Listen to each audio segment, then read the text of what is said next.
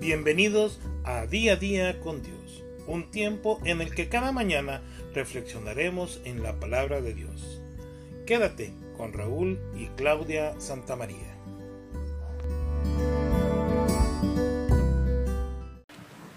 Los amigos saben lo que necesitan sus amigos, dice el refrán.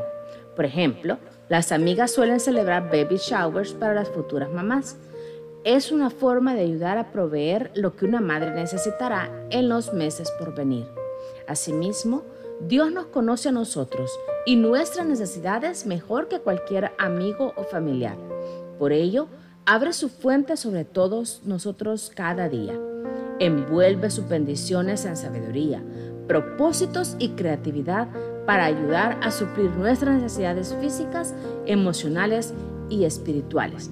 El Salmo 67.1 dice, Dios tenga misericordia de nosotros y nos bendiga, haga resplandecer su rostro sobre nosotros. Cuando se habla de bendiciones, uno suele referirse a palabras.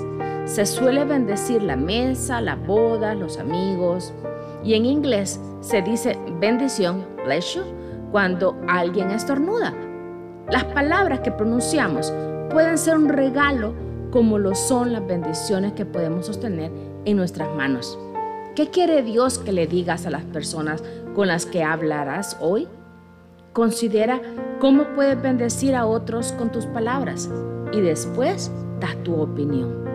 Una buena palabra puede ser a menudo el regalo perfecto. Y como dice la palabra, que el rostro de Dios resplandezca en el tuyo. Y en estos días de confinamiento, que tus palabras sean las de Dios. Bendiciones. Queremos agradecerte el que hayas estado conectada con nosotros este día, en día a día con Dios. Si ha sido de bendición este podcast para ti, pues qué mejor de ser de bendición que compartirlo e invitar a otras personas a que lo escuchen. Que sea de mucha bendición en tu vida y nos vemos el día de mañana. Bendiciones.